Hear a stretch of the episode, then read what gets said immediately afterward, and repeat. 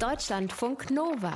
Das perfekte Buch für den Moment, wenn du deinen Tweet mit dem Hashtag MeToo unterschreibst. Ihr Date läuft gut. Sie waren was essen. In Annies Lieblingsrestaurant. Tyler hatte sie auswählen lassen. Sehr aufmerksam. Dann sind sie im Impro-Theater gewesen. Annie musste dort so doll lachen, dass sie sich ein bisschen in die Hose gepullert hat. Die Truppe ist verdammt gut, besonders die beiden Mädels, findet Tyler auch. Jetzt sind er und Annie auf dem Weg zu den Wohnheimen. Sie gehen dabei so langsam, als sollte der Abend hier für beide noch nicht zu Ende sein. Es fühlt sich nicht falsch an. Es fühlt sich normal an. Und solange es sich normal anfühlt, kommt Annie klar mit ihren Zweifeln mit den schrecklichen Erinnerungen an den Abend vor genau einer Woche. Neben ihr läuft derselbe Mann, aber er benimmt sich heute komplett anders. Vermutlich hat er recht. Das neulich war nur ein Missverständnis. Sie sollte es vergessen, hier und jetzt, bei diesem schönen zweiten Date. Tyler schwärmt von einem Film, der sein Leben verändert habe. Nur Bilder, kein Ton, wie ein Kaleidoskop. Ob sie ihn sehen wolle, jetzt gleich auf DVD, fragt er. Annies Magen zieht sich zusammen. Dafür müsste sie mit zu ihm auf sein Wohnheimzimmer. Sie zögert. Dann holt sie tief Luft und nickt. Was soll schon passieren? Er ist nicht der Typ für sowas. Tyler malt wunderschöne Aquarelle für sein Nebenfach Kunst. Er kennt die Fibonacci-Folge auswendig, behauptet er jedenfalls. Er interessiert sich für Spiritualität, er schließt sein Zimmer nie ab und er hat eine Topfpflanze. Bitte. Kann so ein kluger, begabter und aufmerksamer Typ ein Vergewaltiger sein? Ja, er kann. Eine ganze Woche lang dachte Annie, dass es nicht so sein würde, dass es diesmal gut ausgehen würde.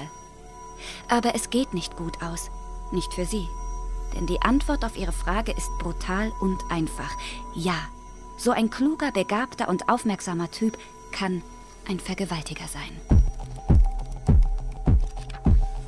Annie ist eine von drei jungen Frauen, deren Wege sich auf dem Campus einer Universität im Süden der USA kreuzen.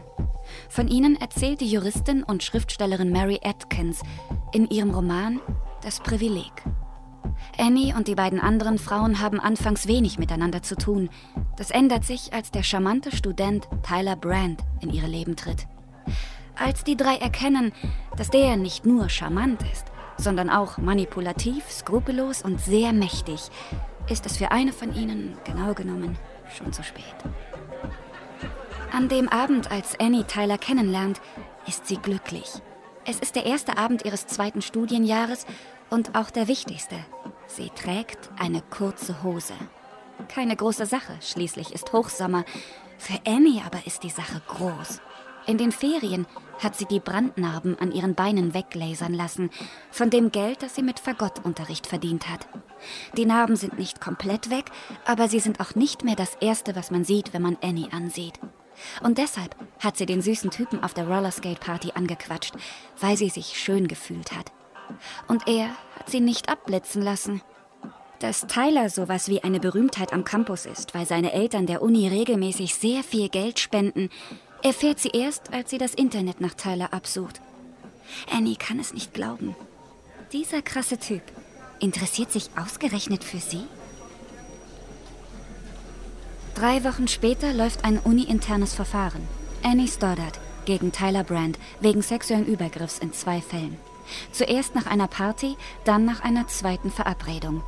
Die Klägerin gibt an, durch ihre Körpersprache deutlich gezeigt zu haben, dass sie keinen Sex gewollt habe.